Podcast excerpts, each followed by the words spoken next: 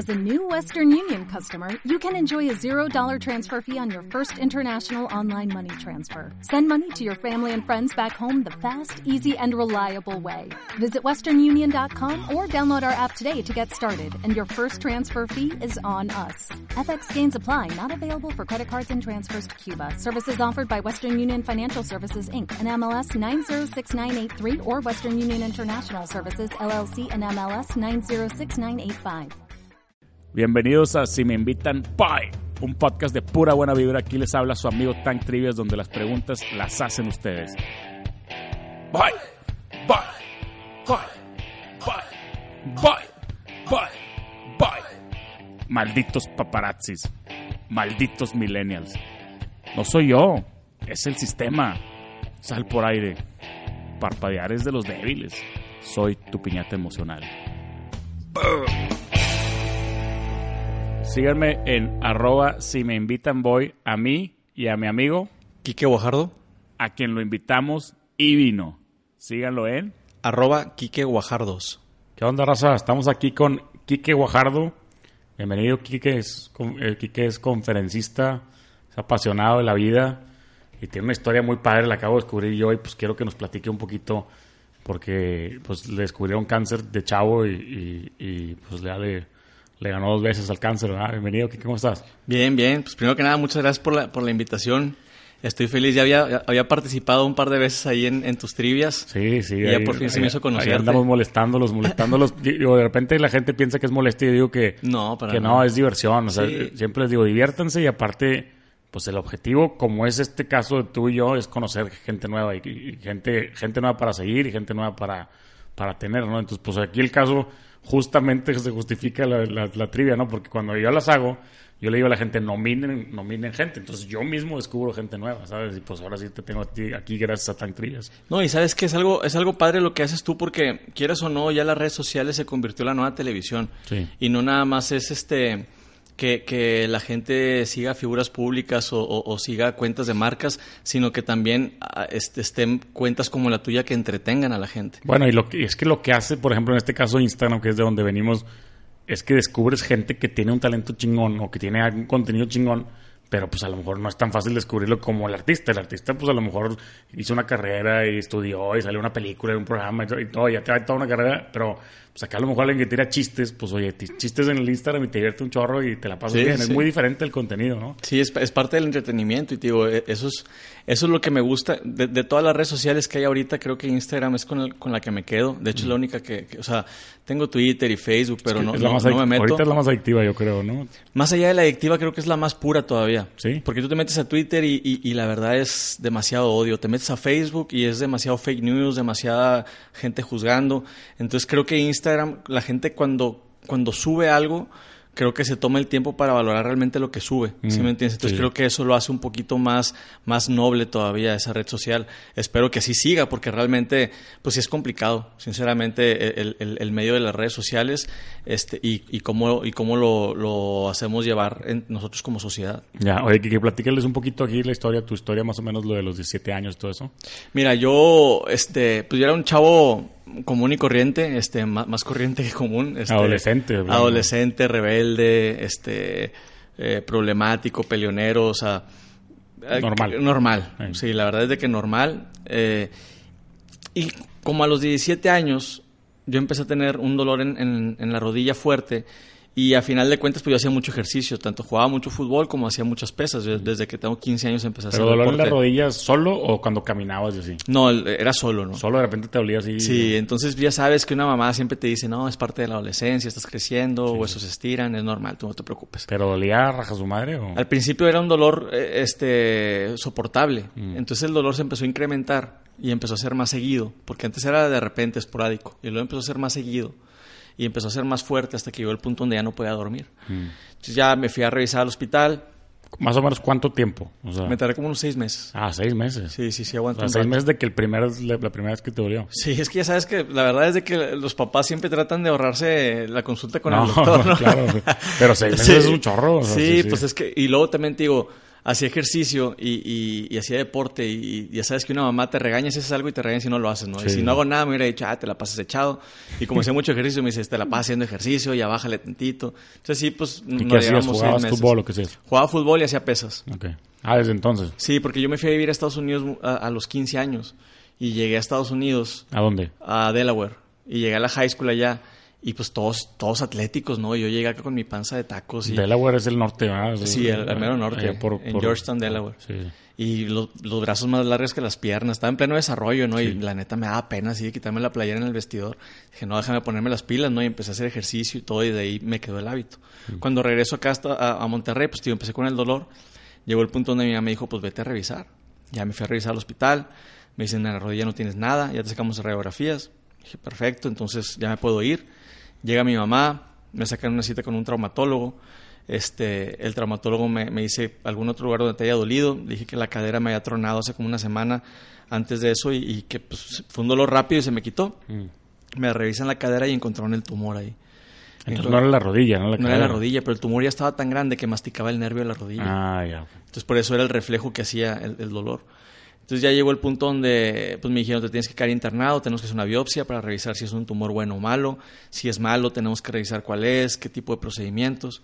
Me quedé una semana internado en lo que salen los, estudios y cuando salen los estudios pues salió la, el resultado que no queríamos, ¿no? que era un, cáncer maligno, un osteosarcoma, cáncer de hueso. Normalmente ese cáncer da en huesos largos como el fémur o rodilla, ahí medio en la, pelvis, que era un cáncer anormal no me daban posibilidades aquí en México, me dijeron que, que, una opción, este, la mejor opción que tenía era irme a Estados Unidos y ver qué me decían allá, o sea, ni siquiera allá te pueden saber, ve, aquí, te, dijeron que estaba bien complicado. aquí me dijeron, te vamos a cortar la pierna y te vamos a dar quimioterapias y ni siquiera así sabemos, porque es un cáncer muy agresivo que va directamente a los pulmones y que crece muy rápido. Entonces, pues no, no, no perdimos tiempo, ¿no? Y nos fuimos para Estados Unidos y estando ya en Houston, siempre, siempre platico esto en mis conferencias, ¿no? Porque yo empecé las pláticas para, para jóvenes y mi, mi, intención era decirle a los jóvenes, oye, yo tenía 17 años, estaba esperando que me dijeran la gravedad de mi cáncer y me puse a pensar en todas las cosas que dejé de hacer. O sea, me puse a pensar que por más de que tenía 17 años y que me sentí un adulto, pues era apenas un niño que no había vivido nada en mi vida. O sea, que realmente me la pasé todo el tiempo queriendo encajar en grupos, queriendo caerle bien a la gente y, y dejé de vivir lo que yo realmente que quería. O sea, si me morí en tres meses, no tenía una sola experiencia buena que me podía llevar, ¿no? Entonces, durante ese, ese estuve esperando, ya, llegando a Estados Unidos, estuve en el consultorio del doctor esperándolo como unas 3, 4 horas y me puse a pensar en todo eso, ¿no? Si llega el doctor y me dice que no tengo, que no tengo remedio, ¿qué cosas dejé de hacer? O sea, ¿cuántas veces dije que no podía cuando sí podía? O sea, maduraste bien, chavo. Rápido, ¿no? Sí, sí, sí, la madurez me llevó rápido, ¿no? Entonces cuando me dicen, ¿sabes qué? Mira, sí podemos hacerte un procedimiento, vamos a darte dos, tipos de quimioterapias al mismo tiempo, vamos a tener que tenerte que hacer una cirugía fuerte donde te vamos a quitar la pelvis. Y luego me empezaron a hablar en porcentajes, ¿no? Me dicen, tienes el 10% de cortarte la pierna, tienes el 10% que te, de que te quedes estéril, 20% de que te regrese el cáncer. Luego me dicen, tienes el 30% de morir. Y yo, y yo pues la neta dije, pues... A los 17% que es eso. exacto, ¿no? y yo malo para las matemáticas. No, pues, explícame qué es un por ciento, ¿no? Y oye, pues yo según esto me iba a morir de viejo, ¿cómo es que, me, que tengo 30% de morir? Y dices, es que es tu posibilidad y te tienes que quedar a vivir aquí en Estados Unidos. Entonces ahí fue cuando, cuando me cayó el balde de agua fría, cuando me cayó el 20. Pero fue donde también entendí que no tenía opción de rendirme, ¿no? Mm. Y es algo que me enseñó el cáncer. Porque normalmente nos rendimos muy fácil. O sea, es más, tú te pones una dieta y dices el lunes empiezo y llega el lunes y dices, bueno, pues el martes, y llega el martes y el miércoles, y el miércoles se obligó de semana, mejor empiezo el lunes. Te puedes rendir, no pasa nada. No tienes opción. ¿Qué pasa si tu vida depende de eso? Entonces, ahí entendí que, que, que, el cáncer fue, fue, eso que lo que me mostró y lo que me enseñó, lo que me abrió los ojos. También me abrió los ojos a entender que mis, mis papás me habían resuelto la vida hasta ese momento. Y aquí no había manera de que mis papás pudieran hacer algo más que apoyarme moralmente, que la batalla la tenía que hacer yo y tenía que levantarme todos los días para luchar, ¿no? Entonces, fue un aprendizaje complicado, o sea, no fue fácil, no creas que eh, durante el cáncer entendí esto, fue un proceso de donde pasé por el primer cáncer, pasé una cirugía de 18 horas muy pesada, donde pesaba 45 kilos, era una cirugía muy riesgosa. ¿Pero pesabas 45 kilos antes o ya por la quimioterapia? Por la quimioterapia. antes, cuando me operaron me dicen, o sea, los riesgos de morir son, son altos, o sea, pesas 45 kilos. No, tienes, con qué defenderte. Y son 18 horas de anestesia general. Madres.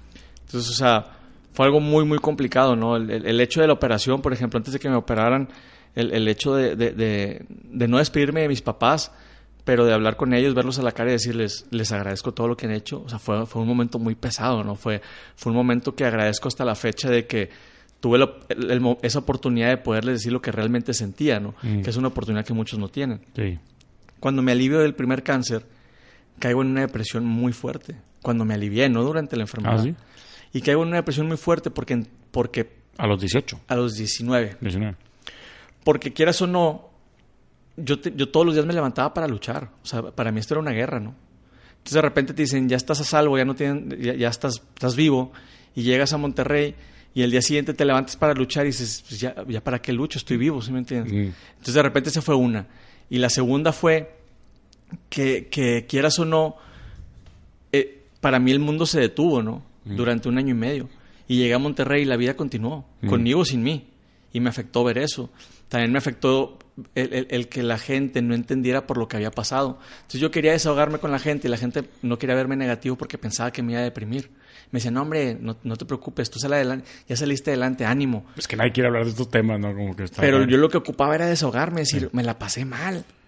Me quiero desahogar, me la pasé mal. No estoy diciendo que me voy a quedar tirado. Me la pasé mal. Entonces me di cuenta que por más de que tenía gente a mi alrededor que quería mucho y que me querían bastante, me sentía solo completamente. Entonces que hay una depresión pesada en la que me costó alrededor de un año, año y medio en, en poder salir adelante de eso. ¿no? Madre, eso es un buen. Y lamentablemente después de ese año y medio, al- al- a los meses me detectan cáncer por segunda ocasión. El mismo. El O mismo sea, de hueso, mismo pero en otro hueso. Pero ¿a qué edad? A los 21 años. A los 21, o sea, pues unos cuatro años después. O sea, la, la- la edad que, que todo el mundo quiere la- tener para disfrutar. y sea, después de la depresión, sí, pues yo no puedo pensar lo que estaba haciendo a los 21 o a los 17, digo, no manches. güey. Entonces, como ya me había deprimido lo suficiente, dije, ya, o sea, llega un punto donde ya lo único que te queda es ver para arriba y levantarte, ¿no? Mm. O sea, ya había estado mucho tiempo en el suelo como para seguir tirado. Sí. Entonces le dije a mis papás, ¿saben qué? O sea, me, me, me volvieron a detectar cáncer, pues tenemos que luchar, vamos a salir adelante, o sea, quiero vivir, quiero vivir y quiero, quiero aprovechar, o sea, dejé pasar un año y medio, ni modo, lo invertí en, en entender y aprender, ¿no? Y cuando te vuelven a detectar cáncer, tú te estabas haciendo chequeos. o Me sea, estaba haciendo chequeos cada seis meses. Ya, ya. Todavía no, creo que todavía. Cada año, creo- cada año me hago chequeos. Sí, sí, es importante. ¿no? Sí, digo, ya, ya me dijeron que, que gracias a Dios estoy libre, pero pues quieras o no, o sea, uno no tiene la cultura de, de, de revisarse y de repente la enfermedad te... A mí porque me avisó, Sí. porque por un dolor de rodilla, pero realmente es silencioso, ¿no? Se supone que sí, que no avisa, ¿no? Digo, Exactamente. digo, también hay miles, sí, miles, exactamente. miles, ¿no? Pero sí fue algo que, la verdad es de que más allá de que, de que fue, ha sido un proceso complicado, llevo 36 cirugías, yo no tengo cadera, me la quitaron, Oí, oí en un podcast que dijiste, tengo más cirugías que años. tengo ¿no? más ¿Cuántos cirugías años que tienes? tengo 32 años, voy a cumplir 32. 33 y tengo 36 cirugías. Oye, ¿y ¿estudiaste algo de carrera o no? Estudié negocios internacionales y la, y la dejé trunca porque me enfermé la segunda vez. O sea, entraste después de que la primera vez Sí. a la carrera. Y cuando regresé, empecé con las conferencias, empecé con una fundación que Ah, duró como entonces, cinco años. desde entonces empecé a dar conferencias. Sí, yo llevo ocho años dando conferencias, pero más que nada eh, en lo empresarial. Ah, nada que ver con, con conferencias de este, de este tema, o también. No, o sea, sí, o sea, a, a empresas hablando de este tema. Ah, ya te. Porque normalmente haz de cuenta que las empresas pues pasan por procesos en los que su gente tiene que salir de una zona de confort o tienen que valorar ciertas cosas. Sí, sí, es como, es como una tema. conferencia motivacional, pero Sí. para los empleados. Bueno, yo empiezo la conferencia diciendo eso. Esto es una- no es una conferencia conf- este, motivacional. Yo no les vengo a hablar de que la vida es bonita. Les vengo a hablar de que esta es, un- esta es una experiencia de vida en la que les digo, todos vamos a pasar por problemas. Eso es definitivo. Pero depende de ustedes si se quieren quedar tirados o quieren seguir este, avanzando. Porque esa es otra cosa que también entendí con el cáncer. Porque muchas veces decimos, ¿por qué yo? ¿Por qué no? O sea, ¿quién eres tú como para que no te pase nada? O sea, ¿realmente crees que nunca te va a pasar nada? O sea, ¿realmente la muerte es algo que todos vamos a tener en algún momento? Ahora, ¿por qué cuando te pasa algo bueno no preguntas también por qué yo? O sea, ¿realmente te crees tan especial que piensas que nada más te van a pasar cosas buenas? O sea, la vida es así. No, además, además digo, la vida en general, yo estoy tocando el tema del cáncer, pero pues digo, por ejemplo, yo estoy muy alto y muy gordo también. Y, y, pues a unos, a unos los altos quieren ser más chaparros y los chaparros quieren ser más altos y los gordos quieren ser más flacos y los flacos quieren ser más Yo por gordos. eso te- tengo una pierna más corta que la otra, entonces estoy tratado de dar. Puedo ser alto, chaparro, ya. Eso yo también tengo una pierna más, Sí. más, larga, pero uno, dos centímetros, un poquito menos, porque creo que más de dos centímetros ya requería operación. Y No, yo siendo bien fregado como unos 6, 7. Pero tú por el tema este, ¿no? Sí, porque no tengo cadera. Sí, sí, el columpio, así me dicen, el columpio, pones un pie, ¿no? Pero, no, sí, sí, es- eso es normal, o sea, el cáncer es, yo creo, digo, no soy un experto en el tema, pero es un factor más. Hay muchas cosas. Hay el que, No, hay el que perdió al papá de chiquito, y hay el que Definitivamente. tiene el hermano drogadicto, y hay el que Y no hay problemas grandes ni pequeños, que es otra No. cosa que también quiero decir a la gente, porque mucha gente dice, es que mi problema no se compara con el tuyo, es que no se tiene que comparar, es que todos los problemas son importantes, pero todos los problemas, como Yo- las matemáticas, Yo, ocupan yo solución. tenía, yo tenía una tía abuela que mi mamá siempre, siempre tira el, el quote que dice, caras vemos, corazones no sabemos, que se ve, pues, se ve la gente bien bonita, pero por dentro trae todo Claro. mandado a la fregada y, todos, no tienen ni idea. todos, en o sea, la gente que nos está escuchando, a lo mejor está pasando por algún duelo, está pasando por alguna batalla, y yo no puedo decirles, todo va a estar bien. No puedo decirles, tranquilos, no puedo decirles, ánimo. Lo que sí puedo decirles es que vale la pena luchar. Fíjate que yo hice, yo hice, hice ruido una vez, no me acuerdo, hace poquito, no es tanto, no sé si fue, si fue en Instagram o fue en, en- en Facebook con ese tema. De que cuando alguien le dicen, oye, no, es que van a operar a mi papá del corazón, no sé qué, no, no te preocupes, todo va a estar bien. De ¿Cómo que no está bien decir eso. Yo, Claro. yo, decí- yo decía que no está bien decir eso porque, y el papá se muere en la operación y todo el mundo me dijo que va a estar No, bien. y luego- cuando, o cuando sea, estás, te estás bien estresado y te dicen, no te estreses. Ah, muchas gracias, no lo había pensado. Muchas gracias sí, por sí, tu no, motivación. no, sí, sí. o sea, Pero lo, eso- decimos, lo decimos como natural. Es como Claro, cuando es se por- muere alguien que dice, lo siento cordial. mucho igual ni lo sientes. ¿verdad? No, O eh, sea, ándale, ese es el punto que quería tocar. Que, a mí cuando me invitan para hablar con una persona que tiene cáncer, yo no llego y le digo, ánimo, todo va a estar bien. No, porque era lo que yo menos quería escuchar en ese momento. Lo que yo quería escuchar era, yo me quería sentir escuchado. Mm. Y entonces le digo, ¿sabes qué? ¿Estás triste? Sí. ¿Estás enojado? Sí. O sea, te entiendo completamente. Cualquier persona en tu situación estaría exactamente igual. Pero vale la pena luchar. Y pero es, tú, y pero es tú- pero tú difícil. ya lo pasaste, entonces ya sabes qué decir. Pues para toda la gente que está escuchando que no sabe, o sea, Ahora, es importante esto que te voy a decir porque las redes sociales y la tecnología nos han acostumbrado a tener todo rápido, a que nada nos cueste. Y a la gente se le olvida que realmente lo que importa y lo que vale cuesta conseguirlo. mm, ¿Sí me entiendes? No es como poner una, una foto y querer conseguir 500 likes. No, no, no. O sea, la vida... Porque tus papás te pueden acostumbrar a darte todo. Papá, quiero esto, tenlo. Mamá, quiero esto, tenlo. Pero la vida no es así. O sea, la vida es, es un maestro muy importante. La vida dice, yo quiero esto, consíguelo. Y intentas la primera vez y te tumba y te agarra cachetadas. Y de repente, si tú estás acostumbrado a que te den todo la mano, vas a decir, esta vida no es para mí. Porque la vida te, la vida te enseña eso. A mí me enseñó que si quería vivir tenía que luchar. Y me costó, me costó 36 cirugías, me costó dos veces cáncer. Y ahorita la vida la veo de una manera totalmente increíble. O sea, abro los ojos y digo, chingón, estoy vivo. ¿Sí me entiendes? O sea, siento el aire y digo, fregón, se siente el aire. y luego, y luego me, me llama la atención la frase que una frase que pusieron de Mario Castillejos que acaba de fallecer, que puso, todos quieren llegar al cielo, pero nadie se quiere morir. Exactamente. sí, es cierto. o sea, sí No, es no, cierto, precisamente. Y, y- O sea, y Castillejos es una persona que, que, que, que, que lo veías y- y te decía cómo se tenía que vivir la vida. Mm. O sea, era una persona que yo lo seguía en redes sociales, lo llegué a conocer porque estuvo un tiempo en, te- en- en Televisa y porque me entrevistó en algún momento. Y es una persona sincera, una persona directa, que no se guardaba nada. Está bien, este, que, que, que si quería tomar, tomaba, que si quería este, exaltarse por el fútbol, se exaltaba, que lo vivía todo con pasión, como se debe vivir la vida. sí, ¿no? vivió con mucha pasión. Exactamente. Entonces, es lo que yo trato de invitar a la gente, decirle, o sea, vivan con pasión, o sea, dense cuenta que realmente la oportunidad de abrir los ojos es una oportunidad que no tienen muchos. Sí. Y que si la tienes tú, trata de aprovecharla. No digo que no te enojes, porque también es otra cosa que, que- que a veces me causa conflicto, que mucha gente dice, es que tienes que ser feliz. No siempre.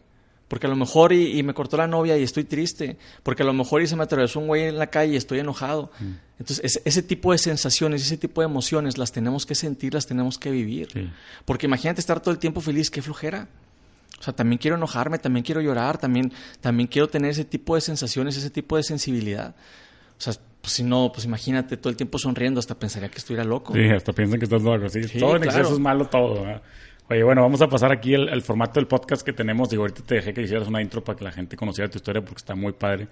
Este, normalmente yo hago algunas preguntas y luego, que, y luego que la raza mande preguntas y también entramos a eso. Entonces, pero mis preguntas son más, más básicas, ¿verdad? Más sencillas, así de, de cultura general y, y ya las, las de la raza, pues ya enfocadas a lo, a lo tuyo. Pero, a ver, por ejemplo, ¿cuál es tu película favorita?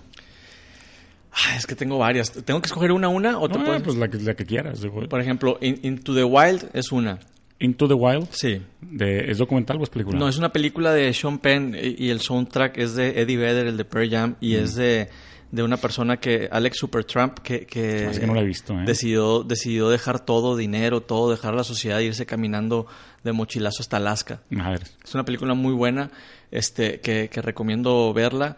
Este, otra película de mis, de mis favoritas es este Forrest Gump. Forrest Gump. Creo que tiene varios mensajes que, sí. que si realmente les pones atención, Este, Desde el principio, ¿no? Desde el principio, o sea, por ejemplo, siempre, siempre digo esto, ¿no? Pero una de mis frases favoritas es cuando dice, mi mamá dice que la vida es como una caja de chocolates, no sabes qué te va a tocar. Mm. Y, y creo que ese es un mensaje muy importante porque ese es lo bonito de esta vida. Lo bonito de esta vida es la, la- la- la adrenalina de no saber qué te va a tocar el día siguiente. Y la única manera de saber si te va a tocar un día dulce o un día amargo es levantarte. Levantarte, sí. ¿Sí me entiendes? Porque tú puedes tener planes, pero ya que los consigas te tienes que levantar para saber. Sí. Otra que también dice que a lo mejor podría ser tonto, lo que sea, pero yo sí sé que es amor, ¿no? O sea, te- esa tiene, película... muy, tiene muy buenas frases. Sí, tiene muy buenas frases. Tiene muy buen buenas mensaje. frases. Es como un documental de la historia de Estados Sí, Unidos sí. también. Tiene muchas cosas. Y, y la música también está padrísima. E- es- esas, dos, esas dos películas Y- creo que están y como que top. las relaciones, ¿no? O sea, por ejemplo, ahí, por ejemplo, la chava era como que más perfecta y luego la chava era droga también. Sí, y el otro güey, el, el militar era héroe y sin piernas. Y, sí. Sí, sí, sí. Tiene muchas cosas, sí, están muy buenas. está- tiene muy buen contraste toda esa película.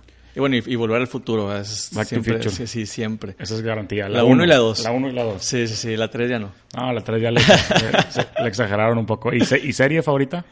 Ah, tengo varias. Échale, este, Mindhunter es, es una que... que, que, que Mindhunter me- salió la segunda temporada. la segunda temporada ¿no? ya me, ya me la chuté No, toda. no la he visto yo, ¿no? De- de- a mí me gusta, o sea, me gusta mucho la comedia, Mm. bastante, y, y- y tengo un humor, la verdad, muy, muy negro. Pues este, sí, sí. sí, sí, pues no tengo de otra, Ah, pero, sí. este, por ejemplo, The Office, Parks and Recreation, Sí. este, son dos series que las puedo ver. Me diste mi mero mole con The Office. Sí, no, The Office, o sea, tengo mis playeras de The Office, tengo mis, mis monitos, tengo la taza de Best, de, de yo, Best, yo, yo casi este, casi Boss. puedo confesar aquí en el podcast que no pasa un día que no veo The Office. Sí, no, yo estoy igual. Yo creo que mi esposa se está enojada ya con The Office. Y Parks and Recreation es igual, o sea, para mí, Ron No. Swanson, no, es que no logré nunca subirme. Me falta subirme. Y esa, y esa sí la empecé a ver y luego y me empezó a gustar, pero es que ya es mucho tiempo. O sea, no. sí, siento que va a estar muy buena, ¿no? Y aparte es más o menos la misma muy- línea, ¿no? Sí, sí, sí. Y, y- no, no, no. Yo, yo, por ejemplo, con Ron Swanson, que es el, el, de el bigote. bigote, sí. Perdió eh, en, las, en, las, en las semifinales. No, sí, yo voté por él. Perdió sí. en las semifinales, creo. Y, pero esa tan trivia, por ejemplo, la Parks and Recreation, está muy confusa porque mucha gente no conoce el programa y vota por el actor más conocido. Claro, ¿no? O sea, sí, sí, sí. Ganó Tom Haverford, creo, le ganó a... a- Sí, pues hay un actor conocido, es este Chris Pratt, ¿no? Que es el no, Andy. es más, está en la semifinal, está este... Este, ¿cómo se llama? El, el Iron el, Landman, ¿cómo se llama? El, oh, Paul Rudd. Ah, Paul Y Paul Rudd. Rudd no es un personaje principal Sí, de Parks sí, and no, Recreation. no, ¿no? Entonces, y está ahí en las semifinales, ¿no? Entonces, sí. Sí, a- a- va a ganar, yo digo, eh, se me- se de repente se me, se, me, se, me, se me atoran, pero me falta meter, creo que la semifinal o ya la final va a ganar Andy. Va a ganar este, el de, ¿El el, el Chris Pratt. No, va Ah, a ganar Chris Pratt, Pratt, sí, por el meme. Bueno, Porque sí. es el meme ese, oh, que está así, ¿sabes? O sea, El que está acá. Sí, y te, aparte- y te puede decir en y qué escena. es el actor más famoso. Y te puede decir en qué escena, o sea, qué es lo que dijo. Y, o sea, te digo, Sí. las veo cada rato. y era cuando Chris Pratt, antes de ser Chris Eh, Pratt, eh. ¿no? Cuando estaba más gordillo, ¿no? Sí, sabes que, por ejemplo, el- eh, eh, en, en ese programa de, de- de Parks and Recreation, un día le, le- le pidieron que grabara un video de, de, de Parks, de que, que- que- quién, no sé, de que manda saludos o de qué se trata Parks and Recreation. Entonces, cuenta que está grabándose en el celular, pero con el celular no tenía cámara frontal. Mm. Entonces, está grabando así y de repente como que le entra un mensaje y él jugando dice, oh, es Steven Spielberg este, y me está invitando para hacer Jurassic Park 3. Ah, este, sí, ok, Mm. va. Y, y le hacen, y cinco o seis años después, o sea, lo contratan para hacer Jurassic Park. Era- pero era, era chiste. Sí, o sea, O sea, dijo era de broma, era o sea, madreada y madreada y, y realmente se le cumplió No años manches, después. Sí, sí. Está cañón. Está cañón, pero ahí ya era cuando ya volvió, después de Guardianes de la Sí, Galaxia. sí, sí. Oye, ¿y, y música favorita y grupo favorito? La verdad es de que me gusta escuchar de todo. Soy amante de la música, o sea, yo escucho música todo el tiempo, hasta para leer tengo que escuchar música. Tengo déficit de atención, entonces ocupo estar haciendo dos cosas para poderme concentrar en una. Hay, hay- hay varias... O sea, desde música instrumental hasta música Sí, de de todo. todo, de todo, de todo. Sí, pues cuando dijiste que la película y la música ya Sí, sí, ahí, sí. O sea, por ejemplo, todo el soundtrack de, de, de, de Into the Wild es buenísimo. Me gusta mucho Foo Fighters, por ejemplo. Hay una canción de, de Walk de Foo Fighters este, que, que me motiva bastante. Me gusta Joaquín Sabina, por ejemplo. Jorge Drexler. De todo tipo. De todo Sí, de todo tipo, ¿no? Entonces ahí ya depende de- de- del estilo que me digan. Este, ya, ya les digo que... Pero si vas de viaje, ¿cuál? O sea, si pudieras ir de viaje, nada más te puedes llevar un- una banda, ¿cuál es la que te llevarías a huevo? Por ejemplo, ahorita estoy escuchando mucho a un grupo que se llama Little Jesus Ok. y, y me entretiene bastante. Lo voy a tener que poner. Sí. Junto con Into the Wild, lo voy a tener que poner en las tareas para... Into the Wild es más, Into the Wild te, te- te- te la recomiendo para cuando viajes, estés manejando así en carretera. Y Little Jesus es así como que tipo rock entre ochentero y noventero, o sea, no, och- ochentero así de que Va. está padre. ¿Comida favorita? Tamales. Tamales, sin, Sí. sin pensarlo, ¿eh? Sí, es mi- de, mi de comida. todo tipo o algún tipo de tamal? No, de todo tipo. O sea, el que sea hasta dulces Sí, también. Sí. O sea, obviamente me gustan más los de Pero tiene- carne, pero tiene frijol. que haber un tamal, el, el frijol, ¿o ¿cuál es el tamal? No, el de carne. El de carne, Sí. ya. ¿Y restaurante favorito en Monterrey? Está buena la pregunta, está Sí, buena. esa está buena. Oye, luego la razón está escuchando en Panamá y el restaurante favorito en Monterrey, no me importa. pero- Pues pasé por Panamá, qué, qué rico comen allá, la neta. no, pues todos lados, en todos lados. Y sabes, tú, tú al parecer sí sabes encontrar lo rico de, de todos lados. Sí, pues digo, manejé de Monterrey hasta Brasil, entonces me tocó visitar todo Centroamérica y todo Sudamérica. Restaurante favorito de aquí. No, la verdad no sé. Lo dejamos pendiente. Lo dejamos pendiente. ¿Ves deportes en la televisión? Sí, sí, sí. ¿Qué te gusta? El fútbol, soccer. ¿Fútbol, soccer? Sí. ¿Rayados o tigres? Tigre. Vamos a cortar el programa. Tigre, ya. tigre. Hasta aquí de- acabamos de el programa. Sí, no, tigre de corazón. Desde siempre, desde siempre. Desde toda la vida. Y, de, de los que sufrían, de los que sufrían. Sí, sí, sí, sí. Hasta la fecha, digo, pues ayer perdimos. Sí, Sí, sí. Bueno, terminó el partido, ayer- apagué la tele y me quedé no contaba, ¿no? no Sí, sí, sí. Pero fíjate que, que Dios, este, pues, gracias a Dios, me hice muy amigo de, de jugadores de Tigres y, y, y se dio... Desde- de- ¿Durante todo el proceso? De- Después, ¿Después? después, No. este, y, y me apoyaron mucho cuando tuve la fundación. Me tocó, por ejemplo, me tocó conocer a, a- a- aquí en Tigres, que es muy amigo mío, Emanuel Cerda, que jugó en Tigres y fue campeón en Toluca y en Perú. Jugó en San Luis y me, me tocó conocer a, un jugador de Colombia que se llama Santiago Treyes. Cuando me entré el camino este, de aquí hasta Brasil manejando, cuando llegamos a, Carta- a Medellín, él estaba jugando en el Nacional de Medellín. Y me habló de que, oye, este... ¿Pero te aventaste ese camino solo? No, éramos cuatro personas. Ah, ya. ok. Sí, sí, Solo, sí. pero, pero sí fueron como tres meses y medio. Entonces llegamos a Medellín y, y, y me habló de que, "O- oye, parce, ¿cómo estás? ¿Estás aquí en Medellín? Sí, oye, este, pues a ver si que venía al entrenamiento y fuimos al entrenamiento. Estaba Juan Carlos Osorio, Buenísimo. de entrenador, nos llevó a los partidos de, de la Libertadores. Este, entonces son las alegrías que me ha tocado conocer en este camino de dando conferencias, ¿no? Me tocó darle conferencia a los Leones Negros cuando estaban en primera división. A los leones negros. Sí. No, pues fregón. Oye, ¿y algún personaje vivo que te gustaría conocer? ¿Algún personaje vivo que o me sea, gustaría alguien, o sea, alguien, no tiene que ser un personaje, alguien famoso o alguien así, que te- ¿a quién te gustaría conocer? Y muerto. Son dos preguntas diferentes para que, la- para que las fueras pensando las dos, porque luego...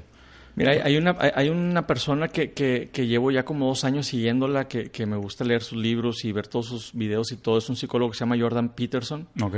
Este es canadiense y se me hace una persona muy, muy interesante. La verdad es de que, este, de repente, por ejemplo, hace como dos años, de repente pasé por unos momentos así medio complicadones y, y- y me ayudó mucho el ver sus videos y leerlo, este, a poder como que reorganizarme y seguir avanzando.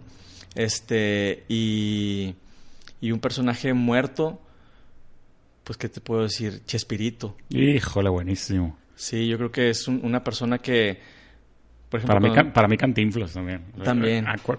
Si me pones a coger entre una tan trivia entre Cantinflas y Chespirito, se me hace que Cantinflas. Es que ¿sabes qué pasa con Chespirito? Que cuando yo estaba enfermo, te digo, me la pasaba todo el tiempo encerrado, o sea, literal encerrado, o sea, nada más era al hospital y regresaba. Entonces, me aventaba el Chavo del Ocho, me aventaba este, el Chapulín Colorado, me aventaba este eh, Los Malitos, ¿te acuerdas que era el Chompiras y El pero, pero, a ver, estás hablando hace 15 años, ¿cómo lo veías? En, en- Eh, no, en tele, o sea, yo estaba en Estados Unidos ahí y... lo- ahí lo ponían, y lo estaban dando y en la ponían- tele. O sea, ponían, haz de cuenta que todo seguido. Sí, sí, te pone el canal mexicano. Sí, ahí, sí, sí. Entonces se cuenta que me chutaba todo, ¿no? Entonces, Sí, porque la raza como que también es padre que ahorita que estamos platicando en el 2019. O sea, hace 15 años no había las redes sociales que hay ahorita. y sabes una cosa, Para ese tipo de terapias. Ahorita la gente que está ahorita en terapia Sí, de cáncer, pues bueno, tienes el iPad, Sí, tienes sí, el celular y tienes juegos. No, ya y- era, era tele o FIFA. Pero, ¿sabes una cosa? Lo que descubrí también con, con Chespirito es de que tiene un humor muy de doble sentido que ya hasta cuando eres grande te das cuenta. Nada Sí. más que ahorita que somos To- grandes no lo vemos. Todo el mundo dice eso, que cuando lo ves ahorita ya te das cuenta que, que- que- que traía muchas... Por ejemplo, no sé si te acuerdas de los malitos, que, era Chompiras, el el Botija. Botija, la Chilindrina, y, trabajaban en un hotel, en un motel. Y Jaimito, el cartero, era, era Era cliente. No, no, no, estaba, creo que era el, que, el de la recepción. Mm. Y luego el profesor Girafales era el policía. Mm. Y luego la chilindrina, era, era- no sé si te acuerdas que era una pelirroja que traía así como un, un chaleco así de, de chaquiras. No, No sé si te acuerdas, bueno, digo, yo porque me lo chutaba todo el Sí, tiempo, pero, lo se supone que, todo pero se supone que, o sea, ya que eres grande y te das cuenta, y dices, es un motel, siempre está masticando un chicle. Sí. Tiene el pelo, este, trabaja en el motel, Sí, pero sí. nada más de entrada por salida. Sí, y sí. siempre llega con una minifalda y un chaleco de Shakiras, pues, ¿qué, qué sí, es, no? claro, sí, sí, sí, tienes razón. Entonces nada más hasta que eres grande dices, ya que hasta que tienes un poco de malicia, de repente dices, madre, no me he dado cuenta. sí, cierto. Y es un programa Y para si- niños. Y si analizas varios, da más mensajes. ¿no? Sí, sí, sí. No, qué bien, qué bien. Oye, y a ver cómo estábamos. ¿Algún, algún coach o motivador que admiras? Digo, ya dijiste el psicólogo, pero, pero motivador, coach o algo así. Es que fíjate, Y- o, o fitness coach también puede ser. Sí. La verdad es de que, a diferencia de, de- de- Yo creo que las personas que crean contenido motivacional es como una persona. Son como, como cantantes que, que, que, que de repente escuchas una canción y ves un- escuchas una frase que te, que te llega en ese sentido, ¿no? Este. Mi manera de motivación es diferente, no sé por lo que pasé o cualquier cosa, pero mi manera de motivación es diferente. Yo me motivo realmente con la gente que tengo a mi alrededor o la gente que la veo haciendo los hechos más allá de las palabras que dicen, ¿no? Entonces, por ejemplo, yo puedo ver un Eugenio Derbez y ver cómo, cómo lo que ha logrado, este, puedo ver a, a un Guillermo del Toro, puedo ver a, a mi mamá, por ejemplo, que sacó adelante tres hijos, a, mis, a, mi hermano que, que, que, que saca adelante a su familia, a mis amigos. Entonces, la verdad es de que a lo mejor y suena muy cliché o, o- o romántico, lo que quieras, pero es lo que me motiva a mí. O sea, gente que realmente yo puedo ver y decir, lo que dice lo hace, más allá de, de crear contenido y, y- y escribir frases motivacionales. Entonces, sí, no sigo, te digo, sigo a personas como, por ejemplo, Omar Chaparro, Eugenio Derbez, inclusive, por ejemplo, un, un muy buen amigo mío, este, Poncho de Nigris, por ejemplo, La cobra. la cobra, que mucha gente lo podrá criticar o lo que sea, pero Ya digo, yo ya lo conozco ya hace- lo invitamos, pero se fresea. se yo lo conozco Ya hace lo varios años y, si- y siempre que lo digo es que es increíble cómo donde está la revienta. Sí. O sea, es un carisma nato que tiene él. Sí, sí. Entonces, Pero es, que lo trae adentro. Sí, es y, y- y es algo que, que, que, o sea, tú lo ves a su edad, y siempre le tiro carro que ya está viejito, pero lo ves a su edad y, y anda de arriba para abajo y, y- no le importa lo que diga la demás gente. No, y, no lo puede actuar eso. O sea, no, no, es no. Entonces, eso lo trae adentro. sí, sí. Entonces, te- ese tipo de gente son, y, y- y yo sé que mucha gente me podrá criticar lo que sea, pero ese tipo de gente la que actúa, más, más que, más de decirlo, porque decirlo lo pueden decir muchos, pero la gente que lo hace y que lo demuestra es la gente que yo trato de seguir en el sentido de ver que está haciendo bien y poder seguir esos pasos, ¿no? No, y, y- y yo he puesto a pensar, por ejemplo, yo también lo, lo admiro mucho lo que ha logrado, al menos en el tema del Instagram. Y está cañón. Si dices, oye, bueno, lo voy a imitar. No lo puedes imitar. O sea, es- está impresionante. No, o sea, fíjate, es una persona que fue a multimedios y la reventó. Sí, sí. Fue a Televisa y la reventó. O sea, En el- Twitter la reventó. En Twitter la reventó. En, en- en Instagram, yo una estaba hablando con él cuando apenas iba, no apenas iba empezando, pero tenía que 200 mil seguidores. Le decía, a lo mejor ni siquiera te has dado cuenta, Poncho, pero tú, tú grabas una historia y de repente sacas un comercial. O sea, tú mismo estás produciendo tu vida en Instagram. Sí. Y de repente eso, eso lo, lo potencializó y- y- y, o sea, es una persona que, que, que natural le sale el carisma y el éxito. O sea, ¿sí y sabes qué es lo mejor que le vale madre. O Sí. sea, que le vale madre lo que la gente le. Eso está cañón porque está haciendo un dineral, está haciendo un ruido a nivel mundial, yo creo. Sí. O sea, no. Ya no está local. O sea, mundial me refiero a Latinoamérica. No es que lo vean en China, ¿verdad? pero. Pero Latinoamérica, o sea, todo, todo, todo Sudamérica seguramente lo, lo está conociendo y con los músicos y todo, y le vale madre. Y que es una persona que si le hablo por teléfono, eh, ¿qué onda? ¿Cómo estás? Sí. O sea, es buen brother. O sea, es una persona que cuando yo empecé con la fundación y estaba en Televisa, salí en su programa y me ayudó a. Y aparte a trae anunciar. mucho, trae mucho la idea, yo también platico mucho con él ahí de varios temas, y trae mucho la idea de que todos nos unamos y que todos Sí. nos ayudemos, y porque hay muchos influencers que son más como, como celosos de Sí, este tema, sí, y sí. dicen, hombre, vamos a ayudarnos entre todos y vamos a crecer en todos, y está padre la idea. Que por trae. eso es lo, es lo que hablábamos eh, ahorita eh, acerca de los influencers, que, que, que, que, ah, es algo nuevo. Es algo nuevo, la verdad es de que es algo nuevo. A lo mejor antes existía en Hollywood de pues las Kardashian, que al final Sí, de cuentas son, son, son las primeras O influencers. Paris que- Hilton y así. Sí, sí, sí, exactamente. Pero ahorita es algo nuevo en el que está bien, o sea, para todo el mercado. Pero, pero a final de cuentas, como que sí siento que, que, que una que estamos creando de repente figuras de, de, personas que son comunes y corrientes como todos nosotros. No digo que los artistas sean dioses ni nada, pero mínimo un artista, pues dices, bueno, un artista estudió música, o a veces el artista, O a veces el artista pasa que es el más guapo, la chava más guapa. Sí, O sea, la chava es famosa porque es guapísima, ¿no? O sea, que pasa mucho. Y acá con los influencers, pues no, no es el caso en todo. Mira, yo estaba escuchando... a todos los Estaba escuchando a René de Calle 13 y hablaba acerca de la diferencia entre un intérprete a, a, a un cantante. Y decía, es que yo o sea, yo interpreto mm. lo, que yo escribo. Mm. Dices, eso es arte. Yo estudié arte siete años. O sea, tú, tú eres cantante. Tú, eres, este, ¿cómo se dice? Showman. O sea, tú cantas lo que te escriben y no está mal. O sea, para todo el mercado. Pero yo estudié arte. ¿Sí me entiendes? Eh, por eso a mí cuando me dicen influencer, y digo, es que yo no soy influencer, porque está bien, me, da gusto que a lo mejor y pueda servir como, como de ejemplo, por así decirlo, para cierto camino. Pero ¿sabes qué también pasa?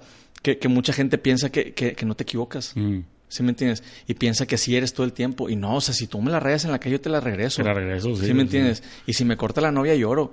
O sea, soy, es, igual. Entonces de repente empezamos a ver a esos influencers como, como figuras así de que no se equivocan y todo lo hacen bien. Y, estamos tratando de buscar grietas siempre en la persona. Por eso tanta quemadera en, en redes sociales, ¿no? Y aparte de toda la vida, o sea, la neta, de toda la vida, antes cuando era la más el cine pues estaba la revista Fama y esas cosas, los chismes, y esos venden un chorro, todavía han vendido mucho. A la gente le gusta criticar y le gusta la polémica y le, gusta, le gusta que se peleen dos influencers. Y, es una tontería, pero es lo que le gusta a la gente, ¿no? Entonces, digo, al final de cuentas, pues eso, a mí de repente me preguntan, oye, es que ¿por qué lo siguen? pues, pues, lo siguen, güey. Claro, porque inclusive tú, hay, hay gente que sigue de que me cae mal esta persona, déjame seguirla para que... ¿Sí me entiendes? o sea, a mí se me hace increíble. Yo no, mucha, gente que me y hay mucha gente que va y, va y ve que hace gente sin seguirla, ¿sabes? O sea, como estoquea, por así decirlo. O sea, se entera de todo lo que hacen porque todo el día están metiendo en su perfil, pero no lo sigue. Sí, no, está increíble. Pero sí creo que, creo que las redes sociales son, son, son buenas y las sabemos utilizar, o sea, como realmente son. Y como te digo, cada quien...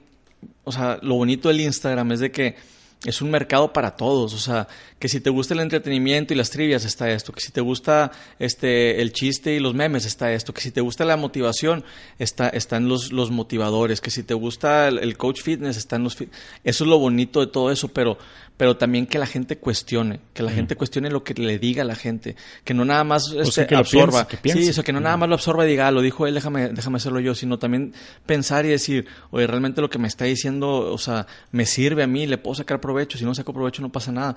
Y no, no por eso lo dejo de seguir.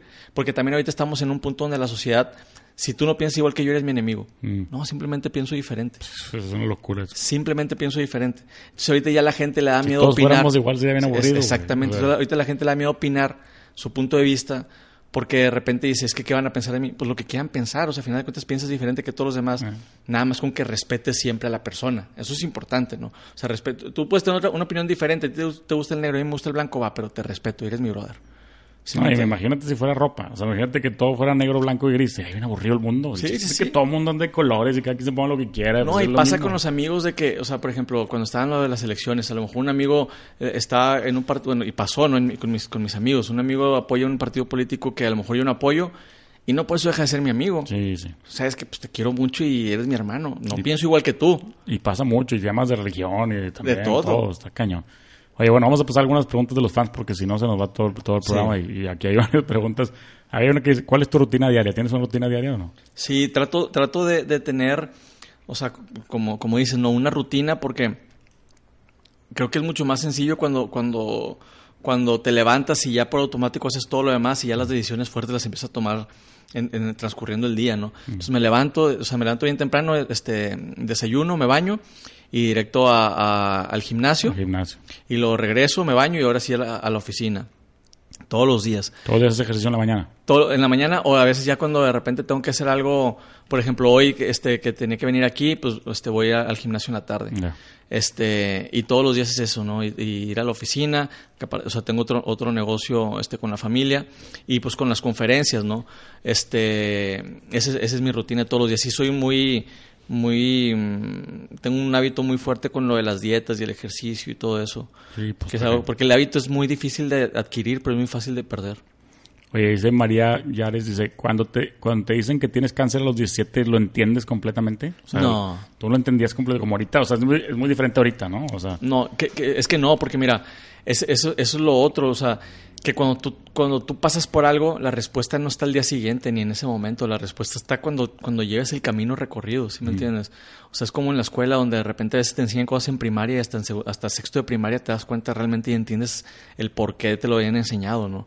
Y así es la vida. O sea, la vida de repente te toca algo y pasan tres, cuatro años después y, y- y- y te dice, bueno, esta es la respuesta, ¿no? Este, en, mi, en mi conferencia hablo un poco acerca de eso, de, de la respuesta que, que, que yo vi de lo que pasé después de cinco o seis años. Es, es complicado, es complicado entender rápido el proceso y aprender a vivir con lo que se tiene, que es otro punto este, importante, porque mucha gente, bueno, a mí me costó aprender a vivir con- que- que- en muletas, llevo 11 años en muletas, o sea, no fue de la noche a la mañana. 12 años con muleta. Ahorita llevo 11, o sea, no fue de la noche a la mañana. La quieres a tu muleta. ya, Sí, ya. o sea, ya- ¿Tiene ahorita- nombre o no tiene nombre? La Mulet. La Mulet, Sí, sí, o sea, yo me fui así de mochilazo a Argentina y... Y, Y la llevabas. Sí, en, en las bodas pasé el limbo. Pero o ¿sabes, sea, qué, ¿sabes qué sí pasa? Ahorita que dices, digo, no sé si fue tu- es tu caso, pero a mí me ha tocado también ver, eh, me gusta mucho estudiar lo que hacía la gente y así. Por ejemplo, hay mucha gente con mucho dinero que les tocan hijos con enfermedades. Por decirte, o sea, tienen mucha lana y les tocó un niño con síndrome de Down y lo fundan una fundación para gente de síndrome de Down. Sí, Entonces, sí. o sea, hay una razón de ser del por qué. ¿sabes? A lo mejor tú con la muleta al rato vas a inventar una muleta nueva y vas a hacer algo y... Sí, de hecho se me, o sea, se- me ha ocurrido, la verdad, pero... Una muleta que se doble o no sé. Y, esa, y es aprender a vivir con lo que se tiene. Y, y, y, y también decirle eso a los jóvenes. Porque muchas veces los jóvenes dicen, es que yo quiero ser eso. Y a lo mejor y no vas a llegar a hacerlo. Tienes que aprender a vivir con lo que tienes y en base a lo que tienes, ¿qué es lo que puedes llegar a ser? O sea, yo no puedo decir a los 17 años, quiero ser futbolista, me quitaban la cadera. O sea, tampoco es como que de, de repente voy a ser futbolista profesional. que Yo conocí uno hace dos, tres días en- ahí en el Deportivo, que un señor tiene 71 años y me, y me dijo que estaba jubilado y que se jubiló como a los 59. Le digo, ay, ¿te jubilaste joven? Y me dijo, no, es que a los 59 me dijeron que tenía cáncer de próstata y que me iba a morir en tres meses. y tengo Ya, ya. 71 años, dice, y, se, y se- y se ataca la risa. Se ataca la risa y dice, "Pues- ya voy, ya voy muchos meses de, más, ¿verdad? Entonces dice, y estoy disfrutando. O sea, Sí, sí, sí. justo eso de que dices tú, de repente le cambia la vida. Exactamente. Oye, dice Philip, ¿qué fue lo que más te ayudó durante el proceso? Lo que más me ayudó durante el proceso, a mí en lo personal, Dios. O sea, Rezar. O más allá de rezar, platicar con Él y, y sentir la presencia de Él, es algo que a, a lo mejor y mucha gente no lo va a entender porque, porque no le llegó el momento de sentir Dios eso. católico, eres católico. Ca- Católico, cristiano, en el que creas. O sea, el- en el Dios, en Dios el que la creas. figura, la persona. Sí, o sea, una persona este, arriba en, en la cual tú crees que está contigo. Porque mira, ponte a pensar, humanamente no es posible soportar 36 cirugías que te quiten un hueso, Mm. este, pasar por tanto dolor, estoy partido a la mitad completamente, me faltan músculos. Humanamente no es posible. O sea, sinceramente ocupas de alguien que, que estés... ¿Has visto la imagen donde de repente está un niño y de repente como dos piedras que, que están así a- a- a- atrás de él y de repente dicen, no, ¿por qué le caen dos piedras? Y abren la imagen y está, está Jesús así Ujú. soportando todas las piedras que le están aventando. Y así me sentías de cuenta, o sea, que, de repente ya no podía más y, realmente sentía que alguien estaba soportando esa, esa carga, ¿no? Y mis papás, mis papás definitivamente nunca vi una prueba de amor, o sea, ver así una prueba de amor tan grande como la de mis padres, verme... Está cañón. Yo lo he pensado como papá. Yo soy papá de cuatro. Y lo he pensado de repente. O sea, eh, son cosas que piensas como papá que esperas nunca te pase. Pero dices, oye, ¿qué pasaría si un día vamos en un tren, en, un, en una estación de metro y se cae al este y viene el metro? Pues te vas a aventar, lo vas a caer y te va a matar. O, o si se cae un zoológico y te avientas por el león y dices, te, vas a- te va a pasar. O sea, son cosas que lo van a atropellar y te avientas a que te atropellen a ti. Y dices, no lo piensas y lo haces. Está cañón. Sí, Eso es, es un instinto. Sí, que yo siempre no lo digo, explicar. yo me di cuenta que quería ser papá cuando, cuando mi mamá y mi papá en, ese- en una misma semana me dijeron, y yo pesando 45 kilos, carnal. Mm. O sea, era un esqueleto completamente.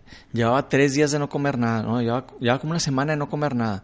Me sentía súper débil, o sea, tenía fiebre, tenía, te- me, me habían dado transfusión de sangre. Y me acuerdo que me habían visto, pues me veían ya mal, o sea, mal, mal. De no sabes si te vas a levantar al día siguiente. Y me dijeron, yo daría lo que fuera por ser yo el que esté pasando por eso. Tus papás. Sí. O sea, no me cabe en la mente o, o- o- no puedo entender cómo alguien quería pasar por ese sufrimiento que estaba pasando yo. Pues ni siquiera yo lo quería Pero es pasar. que lo dices, o sea, lo decimos por, por instinto. y, lo, no, y lo dicen porque realmente lo harían. Sí. ¿Sí me entiendes? Que ahí, por ejemplo, también yo que, yo que soy este eh, creyente, es donde entra Dios. Mm. ¿Sí me entiendes? Donde, donde Jesús vio que estábamos, este, que el mundo estaba de una manera y dijo, yo bajo por más de que me van a crucificar y por más de que va a pasar por un via crucis, yo bajo y soporto todo ese dolor, dolor por mis hijos, ¿no? Entonces, ¿cómo, cómo cuando lees la Biblia de repente hay cosas que, que, que se conectan, ¿no? Sí, Con tu vida. Oye, y Like Mike dice, ¿qué consejo le darías a alguien que está descubriendo que tiene cáncer? Es una pregunta complicada. Digo, es muy ambiguo porque hay muchas edades de la puedes descubrir que tienes cáncer, ¿verdad? Mira, la verdad es de que a, la edad que sea y el cáncer que sea y la gravedad que sea es, es difícil. O sea, no es, no es una noticia que te gustaría escuchar. Este, sí creo que, que, que, no te puedo decir que es un camino sencillo, porque no lo es. Es un camino que, que, cuesta, es un camino difícil, pero es un camino que, sí vale la pena luchar es un camino que no lo puedes dar por perdido, que te tienes que, que tienes que ir. Yo me acuerdo que la segunda vez que me enfermé de cáncer le dije a mi mamá, mamá, pase lo que pase, quiero que sepas que, que siempre estoy con la guardia en alto, siempre estoy luchando. Entonces creo que esa es, esa es la actitud que debes de tomar en ese momento cuando te dicen eso, no decir, mira, la muerte está tan segura de su victoria que te da toda una vida de ventaja. Mm. Si me voy a morir va a ser luchando. De hecho me gustó que en tu conferencia que vi en la, en la TED dijiste, cáncer significa lucha, no cáncer significa muerte, porque todos, incluyéndome a mí, tengo el prejuicio de que dicen, no sé quién tiene cáncer, hijo, se va a morir. O sea, automáticamente piensas cáncer se va a morir y no necesariamente. Y eso lo descubrí porque... ahorita cada vez menos. Sí, eso, lo descubrí porque dos de mis mejores amigos murieron y, murieron en accidentes cuando ellos estuvieron apoyándome todo el momento cuando me enfermé de cáncer. ¿Murieron de otra cosa? De otra cosa. saludables. y excelentes personas. Y dices, y aquí sigo yo poniendo gorro, ¿no? Sí, sí, sí. pero eso padre, está padre eso. Cáncer significa lucha pues, o sea, como que tratas de entenderlo y cada vez que alguien te diga, no, que tiene cáncer, no, hombre, este güey la va a romper, O sea, sí, sí, sí y, cada vez hay más, yo cada vez escucho más historias de gente que sobrevive y cada vez escuchas menos historias de gente que se muere de cáncer, la verdad. O sea, digo, obviamente todo tipo, ¿no? Digo, y también porque ahorita ya es más, o sea, lamentablemente ya es más común el cáncer, ¿no? Sí. Por eso también yo creo que es importante que vuelva lo mismo lo, lo, Yo creo que no es lamentablemente, yo creo que es también porque la gente se checa más también. Sí, y también porque hay, más, estudios que, lo detectan, ¿no? Sí, eh, yo, yo, por ejemplo, en, mi caso, yo siempre soy una persona que, que nunca me he limitado para nada. Si me, si me quise entrar un paracaídas, me entré un paracaídas. Si quise viajar, viajé, todo. Y en, un momento me preguntaron, oye, pues ahorita ya con tanto cáncer y gente aliviándose y todo, pues va a haber más gente dando conferencias. Y pues a todo dar que haya más gente en conferencias, por mí, por mí mucho mejor. La única diferencia que yo puedo decir en, mi parte es de que, pues a pesar de, de, tener todo en contra, yo, yo sigo haciendo cosas. O sea, yo quiero seguir disfrutando, más allá de las conferencias, quiero seguir disfrutando. Y son experiencias que a final de cuentas yo cuento en podcasts, en entrevistas, en, en, en mi libro que voy a sacar en octubre. Buenísimo. Oye, Lucía Linares dice ¿Tienes miedo que te regrese el cáncer? No, tengo miedo, o sea, obviamente, o sea... O sea, ¿es algo que tipo piensas todos los días? no, no, no, no, no, me quita el sueño. Ya lo superaste, ya de cuenta, ya fue, pues que fueron 10 años ya. No, no, obviamente cada que me, que me, hago mis chequeos, pues sí, te, entra el nervio, y todo. Pero, o sea, sí, sí te da miedo, no, no, puedo decir que no, pero más allá de, de, de, de, miedo a estar preocupado que me pase algo, tengo miedo a no vivir. Mm. O sea, porque es una decisión que yo tomo todos los días. Porque de repente este, en, el, en el libro del monje que vendió su Ferrari dice, murió, murió, no sé, murió a los 15 y entregó su cuerpo a los 30. Mm. Y a mucha gente le pasa eso. O sea, de repente cuando ya le llega el momento y dice, ¿qué hice en mi vida? No hice nada. Mm. Y, y, estuve saludable todo el tiempo. Y es una decisión que nosotros tomamos, el no vivir todos los días. Cierto, eso, cierto. Entonces, yo todos los días me levanto y digo, estoy vivo, estoy vivo. Me da miedo de repente decir, estoy desaprovechando momentos que ahorita podría estar haciendo algo. Está cañón eso. Oye, y Herbert Fernández dice, muchas veces cuando tienes cáncer, esta me gustó porque yo también lo he escuchado, dice, todo el mundo te recomienda cosas, ¿cómo sabes qué escoger? Yo también he escuchado típico que te da cáncer y llega la tía y no, tómate este té, no sé qué, tómate esta pastilla y cómo sabes cuál sí, cuál no, a qué hacerle caso. El, el, el, veneno de alacrán azul. Exacto, ¿qué hiciste tú en tu caso? Porque no, te va a llegar mucha gente, ¿no? Sí, no, yo, yo, yo, yo soy una persona muy, muy, este, estricta que, por ejemplo, si el doctor me dice, esto es nada más eso. Hazle caso al doctor. Entonces a mí, te digo, a mí, a mí me desahuciaron aquí en México. Entonces me voy a Estados Unidos y las únicas personas que me estaban dando esperanza me dicen, no vas a tomar nada más que quimioterapias. No tomo nada más que quimioterapias, ¿no? Y así me la llevé. Porque mucha gente me dice, oye, me recomendaron esto. Yo no te puedo recomendar nada si no lo probé. Porque también es otro problema y que la gente tiene que, tiene que la gente no, no, no, lo va a juzgar, la gente no lo hace por mala onda, lo hace por... no, lo hacen por buena onda, Lo hacen por buena onda y también porque se informan mal, ¿sí me entiendes? Pero muchas veces te quieren vender algo milagroso que te cura el cáncer cuando a lo mejor es algo que te ayuda a mantenerte sano o que te ayuda para mantenerte nutrido. O, digo, o, estás tan desinformado que a lo mejor hubo alguien con cáncer en el dedo chiquito del pie, y, era otro cáncer y otra cosa. Y sí, sí, o sea, entonces llegaban y me decían, es que tómate este, este que te va a ayudar para, para que te cure el cáncer. A ver, este es un suplemento alimenticio. O sea, me ayuda a, a sentirme nutrido. Hasta ahí, no me vendes algo que no es.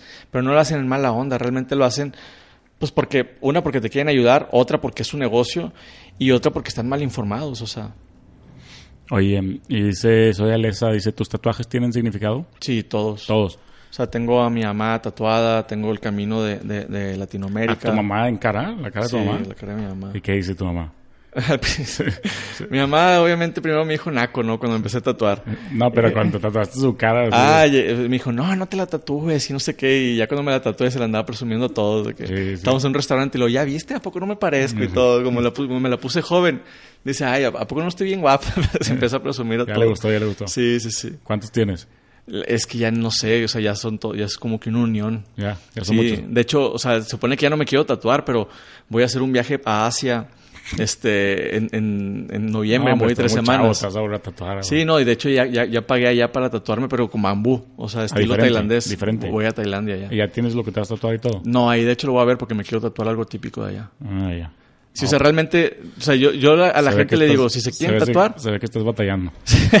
si se quieren tatuar, que tenga un significado realmente que, que no te lo vayas a querer borrar después. ¿no? Yo a mi esposa le dije que me iba a tatuar tan trivias cuando llegara a 100 mil seguidores. ¿Sí? y luego llegué a 100 mil seguidores y dijo, no, dije un millón, dije un millón. Ah. Era cuando tenía 3 mil seguidores. ¿verdad? sí, sí, no.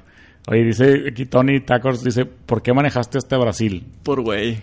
Pero- Nada, pero- la verdad es de No, pero ¿por qué? O sea, ¿cuál- ¿qué fue la idea? ¿O qué? Mira, la, la idea era de unas personas que, que tenían ese plan para ir al Mundial de Brasil. Ah, ok. Y, y lo haz de cuenta que yo estaba en una reunión donde empezaron a hablar de eso y le dije, ah, eso- eso- mi, mi sueño, para mí siempre mi sueño era conocer Latinoamérica. Mm. Y me dijeron, pues únete. Y le dije, pues la neta, a mí, o sea, mi intención es dar conferencias. Ah, ¿te pegaste un viaje? Sí, yo me pegué un viaje. ¿Y sí iban al mundial? Ellos iban, al- o sea, iban al mundial, Ah. era la idea. Entonces concursamos en, en un, en un proyecto de History Channel que se llama Kilómetros de Historia, lo ganamos. O sea, la idea era de que yo iba a dar conferencias país por país ¿Y en qué carro iban la camioneta? en una camioneta. Y bueno, pacaron ahí ligeramente y bañaban en el camino. No, la verdad es de que todo lo planeamos mal, pero, pero sí, o sea, fue, fue, un, fue un viaje muy, muy pesado, o sea, ¿Qué año fue 2014? 2014. ¿Y documentaste algo o no? O sea, No, puras fotos. No, no, no tienes ahí porque también pregunta que si grabaste videos a No, YouTube. porque es que sí, sí queríamos grabar, pues que la- les voy a ser sinceros, o sea, e- e- era algo muy complicado, o sea, eh, no sé, ya de, de Colombia en adelante dormíamos en la camioneta, Mm. cuatro personas durmiendo en la camioneta, bañándonos en gasolineras, nos tocaba dormir en la calle, en Perú nos bien. quedamos sin... Haber olido bien rico no, no, ni, te digo, o sea, ¿cómo te cuento que, que llevábamos como una semana y media de no bañarnos? No, no, déjate Porque lo no te en la noche Sí, nomás. sí, sí. güey. Y luego, de repente, un día voy a un baño de, de, de, de la Panamericana de, de, de Perú, que era la Panamericana, en una gasolinera, ¿no? Y de repente voy al baño y volteo y veo una regadera. Nunca en mi vida me había sentido tan feliz como cuando vi esa regadera. Había una... En una tengo- gasolinera, sí, le tengo pánico a las arañas. Había una araña al lado de la, de, de la, de, la, de la regadera. Me valió madre. Me metí a bañar. O sea, me metí a De hecho, bañar. así. había una pregunta, ¿cuál era tu mayor miedo? ¿Son los arañas o no? No, de, te- no de, de miedos tengo varios. Hay varios. Sí, yo creo, yo creo que el miedo es, es, es una palabra que mucha gente la usa para mal, pero es una palabra positiva. No, Porque el miedo es, es lo que te mantiene vivo. lo enfrentas. o sea, El miedo, el miedo te mantiene alerta. Si no tuvieras miedo, cruzas la calle sin voltear a ver a los dos lados. sí. El problema es cuando el miedo te congela. ¿no? El miedo te hace irte a checar la bolita que te Exactamente.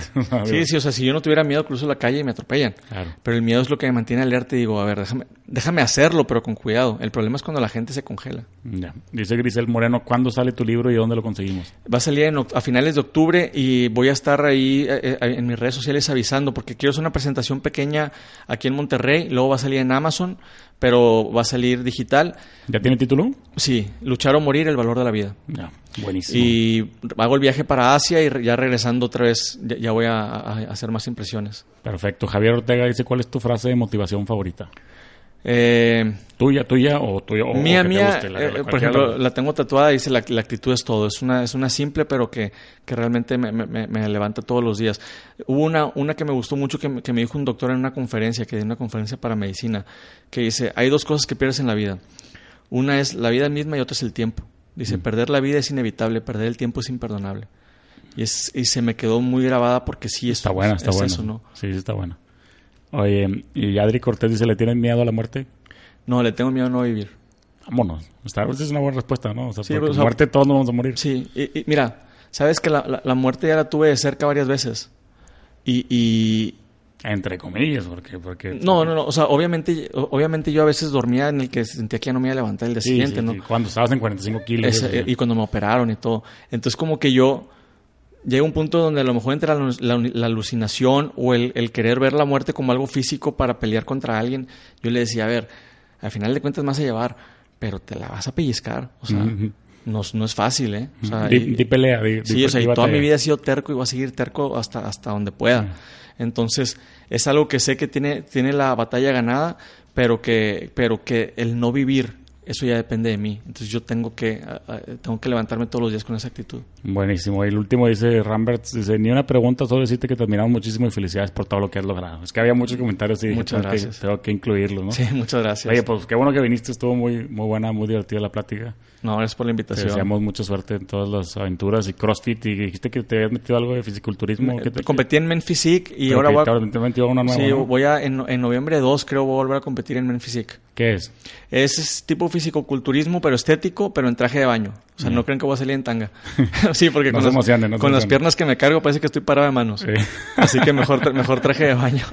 Buenísimo, ya saben, Kike Guajardo para que lo sigan ahí en Instagram, Kike Guajardo S, para que lo Kike Guajardo S, sí, a ver si ahora, a ver si ahora sí gano una de las trivias. Y las trivias y las conferencias también, ya, hay, hay, conferencias pronto, ¿no? Sí, tengo conferencia aquí en Monterrey, donde normalmente me toca dar la conferencia a empresas y congresos, este, pero ahorita voy a dar unas conferencias aquí en Monterrey donde me dejan invitar gente y aviso siempre en, las redes sociales para que la gente que quiera ir, este, se pueda, nos pueda acompañar. Buenísimo, perfecto, Kike, muchas gracias por haber venido. No, no, no, gracias a ti, un saludo para todos. Este, espero les haya gustado el podcast.